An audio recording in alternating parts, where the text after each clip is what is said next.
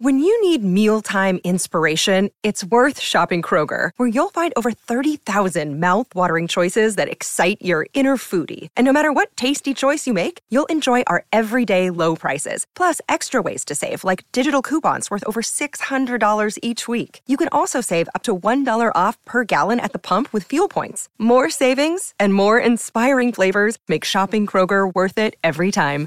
Kroger, fresh for everyone. Fuel restrictions apply. Another day is here, and you're ready for it. What to wear? Check. Breakfast, lunch, and dinner? Check. Planning for what's next and how to save for it? That's where Bank of America can help. For your financial to-dos, Bank of America has experts ready to help get you closer to your goals. Get started at one of our local financial centers or 24-7 in our mobile banking app. Find a location near you at bankofamerica.com slash talk to us. What would you like the power to do? Mobile banking requires downloading the app and is only available for select devices. Message and data rates may apply. Bank of America and a member FDIC.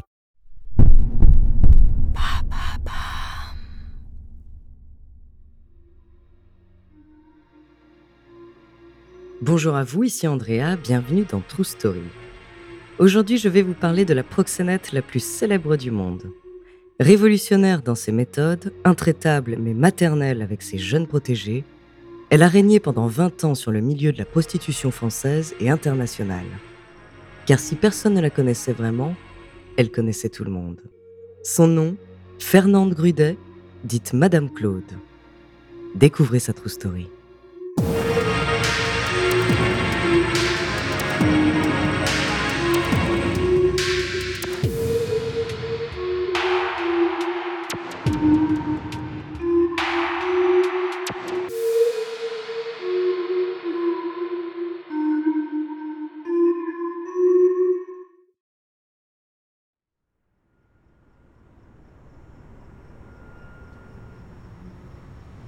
Paris, milieu des années 60. Un homme élégant marche rue Boulainvilliers dans le très chic 16e arrondissement. Grand par-dessus noir sur le dos et col relevé jusqu'au menton, il furette du regard. Aucun passant ne doit le reconnaître.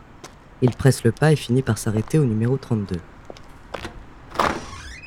Il entre et monte les quelques marches qui le séparent de son rendez-vous du soir. L'anxiété retombe personne ne l'a vu entrer. Les effluves d'un doux parfum se répandent déjà dans la cage d'escalier. L'homme se met à sourire. La soirée s'annonce agréable et la porte est entr'ouverte. À l'intérieur, des tentures rouges tapissent les murs du bel appartement. Le mobilier a été choisi avec soin, une table, des fauteuils en velours, et un grand lit à baldaquin à peine caché par deux rideaux de dentelle noire. Dans le fond, un vinyle craque. L'homme fait quelques pas, enlève son manteau et remarque sur la table un cendrier encore fumant. Il se sent attendu, désiré, et il aime ça. Il sait aussi que la femme avec qui il a rendez-vous ce soir est là, quelque part, sans que son regard ne puisse encore déterminer où précisément. Un frisson d'excitation remonte le long de ses jambes jusqu'à la racine de ses cheveux. Où est-elle? À quoi ressemble-t-elle? Il s'avance et s'allonge lascivement sur le lit lorsqu'une voix lui parvient depuis l'entrée. Déjà? Vous êtes bien pressé? Il ne l'avait pas vue en entrant. Elle se tenait derrière la porte. Mais il peut à présent la dévorer des yeux. Une brune magnifique d'à peine 20 ans, les lèvres rouges vifs, les mains gracieuses, la taille fine et la poitrine menue. Exactement comme il les aime. Décidément, Madame Claude choisit bien ses filles. Sa robe de soie noire laisse entrevoir l'une de ses cuisses. Il se lève, marche vers elle et passe une main dans ses cheveux. Prenons le temps de boire un verre, voulez-vous? Je suis sûr que vous avez des choses passionnantes à me raconter. L'homme décline l'invitation en s'approchant plus encore. Il lui caresse le dos. La femme ôte délicatement sa main et s'écarte de quelques pas. Un peu de musique peut-être? Aimez-vous danser? L'homme fronce les sourcils. Le riche industriel qu'il est n'a pas l'habitude qu'on se refuse à lui. Alors une femme, payée d'avance qui plus est, c'est sans doute un jeu pour faire monter le désir. Mais il ne peut plus attendre. Il s'approche, décidé, pose une main autoritaire sur ses fesses et la pousse violemment vers le lit à baldaquin. Non, lui hurle-t-elle au visage. Silence. L'excitation laisse place à la surprise. Cette fois, aucun doute. Il ne s'agit pas d'un jeu. Il la dévisage perplexe et lui demande les raisons de son rejet. Vous n'êtes pourtant qu'une putain. Le riche industriel n'a pas le temps de réagir qu'il sent déjà la douleur sur sa joue. Un horrible rictus se dessine sur son visage. Il ramasse furieusement son par-dessus et s'en va.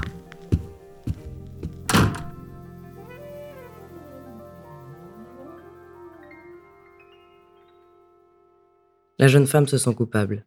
Non pas d'avoir giflé cet homme grossier, ça il l'avait bien mérité, mais elle a peur de la réaction de sa patronne, la désormais célèbre Madame Claude.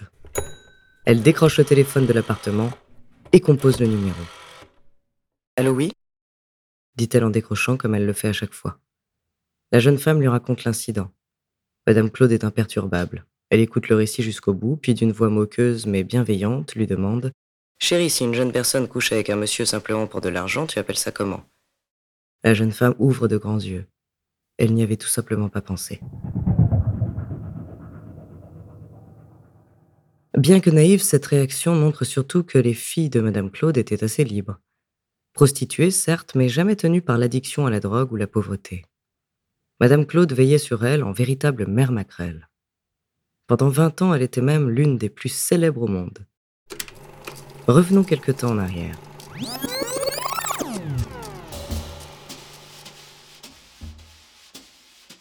À la fin des années 1950, Fernande Grudet, de son vrai nom, a 35 ans.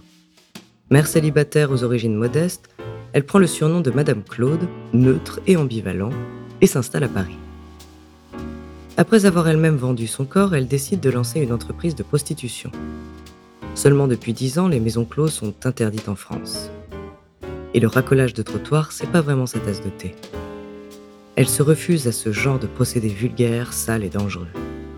Ce qu'elle veut, elle, c'est rendre le vice joli, pour reprendre ses mots. Que ses filles soient sublimes, éduquées, élégantes et qu'elles ne couchent que pour de belles sommes d'argent. Elle monte alors un réseau et propose une gamme de luxe pour le plus vieux métier du monde. Sa clientèle, l'élite, ministres, hommes d'affaires, artistes connus. Pour s'assurer que son service reste sélect et que ses filles soient en sécurité, Madame Claude développe alors une nouvelle technique révolutionnaire.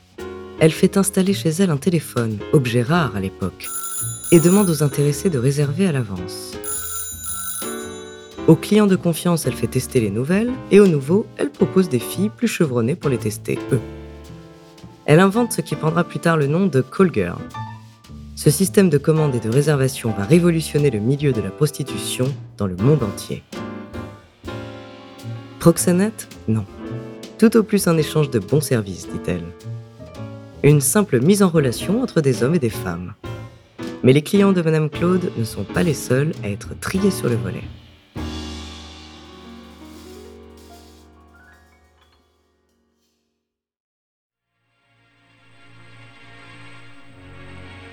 On se retrouve juste après une petite pause pour la suite de cette histoire incroyable.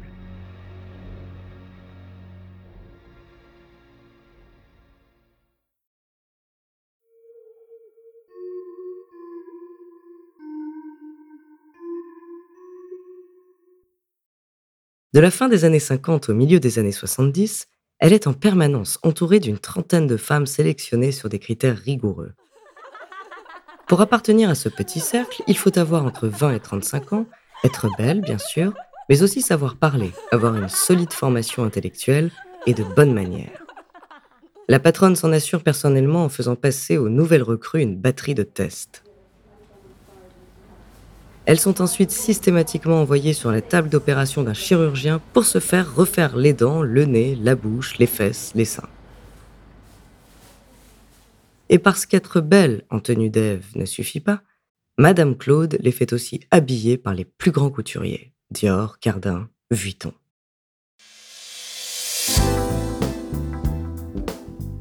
Madame Claude se vante non pas seulement de recruter des femmes, mais de les créer de toutes pièces, comme un artiste son œuvre.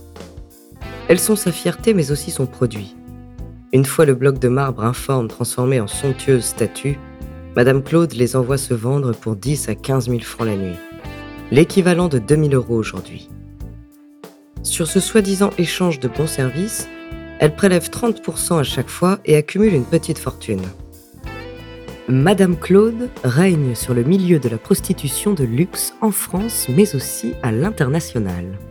Reine de la communication avant l'heure, elle entretient savamment la curiosité autour de ses activités. Sans jamais divulguer d'informations compromettantes, elle suggère, par des sous-entendus, les préférences sexuelles de tel ou tel ministre, l'impuissance d'un certain souverain moyen-oriental, le masochisme d'une star hollywoodienne. C'est si excitant d'entendre un milliardaire ou un chef d'État solliciter avec une voix de petit garçon ce que vous seul pouvez lui donner, peut-on lire dans ses notes?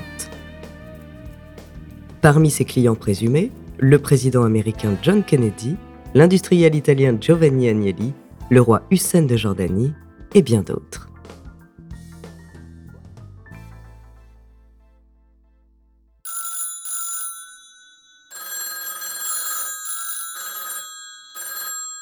Madame Claude est une star et le tout Paris fait appel à ses services. Ses deux téléphones sonnent en permanence dans son appartement de la rue Marignan et elle continue à recruter de nouvelles filles. Pendant 20 ans, la police est assez peu regardante concernant ses activités. Il faut dire qu'elle connaît tout le monde et qu'elle sait monnayer son impunité contre quelques petits secrets. Car sur l'oreiller, les langues se délient. Et ses filles lui transmettent bon nombre d'informations confidentielles. Mais cette période faste ne dure pas pour Madame Claude. Valérie Giscard d'Estaing, fraîchement arrivée au pouvoir, décide de resserrer l'étau autour d'elle. Dès 1976, elle est épinglée par le fisc qui lui réclame 11 millions de francs, c'est-à-dire l'accumulation des 30% de commissions pris sur chaque passe qu'elle n'a pas déclaré. Son réseau est démantelé et elle est condamnée à 10 mois de prison avec sursis. La reine des proxénètes tombe de haut et décide de fuir aux États-Unis. Elle y ouvre une pâtisserie puis un restaurant, sans succès. Car pour reprendre ses mots, deux choses marchent dans la vie, la bouffe et le sexe, mais elle n'était pas douée pour la cuisine.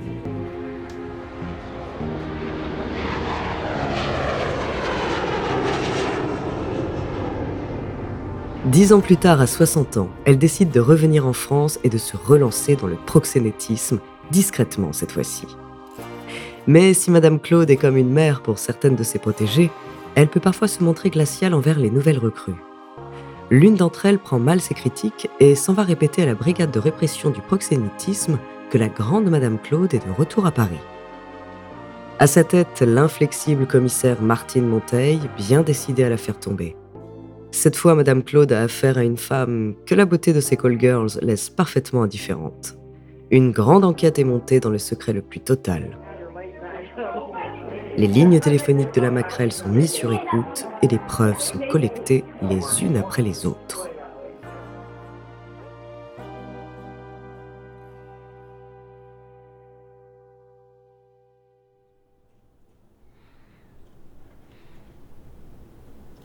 Le 16 mars 1992, à 6 heures du matin, Madame Claude dort à point fermé. Elle rêve de retrouver son ancien prestige, que le tout Paris lui mange de nouveau dans la main. Soudain, on tambourine à la porte de son appartement parisien. Elle n'a pas le temps de se maquiller, à peine celui d'enfiler un survêtement. La police fait irruption dans son appartement. Les cheveux en pétard, les yeux encore gonflés de sommeil, Madame Claude ne comprend pas ce qui lui arrive. Furieuse et hautaine, elle exige qu'on sorte de chez elle. Martine Monteil entre alors et s'approche d'elle. On a toutes les preuves. Vous êtes ferrée, madame. Vous allez la mettre en veilleuse, car on va vous aligner. Madame Claude est médusée par le charisme de la commissaire. Elle, qui a toujours méprisé les hommes, se retrouve à ce moment-là face à plus forte qu'elle. Elle se laisse saisir par les policiers et sagement conduire en garde à vue. Une fois au poste, Madame Claude découvre l'étendue des preuves accumulées contre elle par la brigade. Elle ne peut pas nier. Au terme d'un procès très médiatique, elle est condamnée pour proxénétisme aggravé à un an de prison ferme à Fleury-Mérogis et cinq ans d'interdiction de séjour à Paris. Elle sort du tribunal sous une marée de journalisme et de flash photos. En tailleur, pantalon de laine, veste en cachemire et brushing impeccable, elle toise du regard la populace de Paris qu'elle ne reverra plus jamais.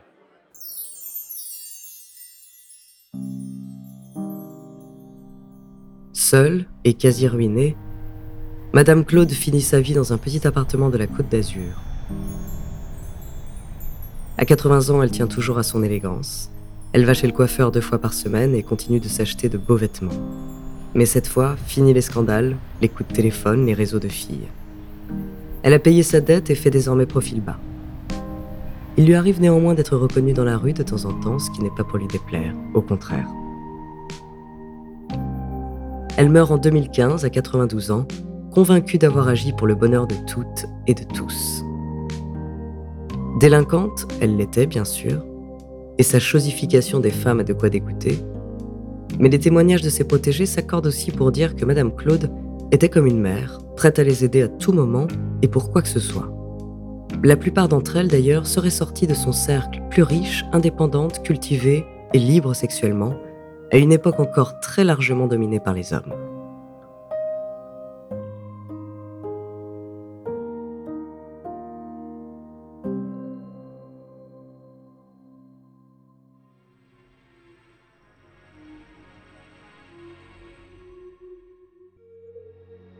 Merci d'avoir écouté cet épisode de True Story. La semaine prochaine, je vous parlerai de l'un des premiers instruments de musique électronique. En attendant, n'hésitez pas à nous faire part d'histoires que vous aimeriez entendre sur votre plateforme d'écoute préférée, ou alors via la page Instagram ou Twitter de Bababam. Nous nous ferons un plaisir de les découvrir.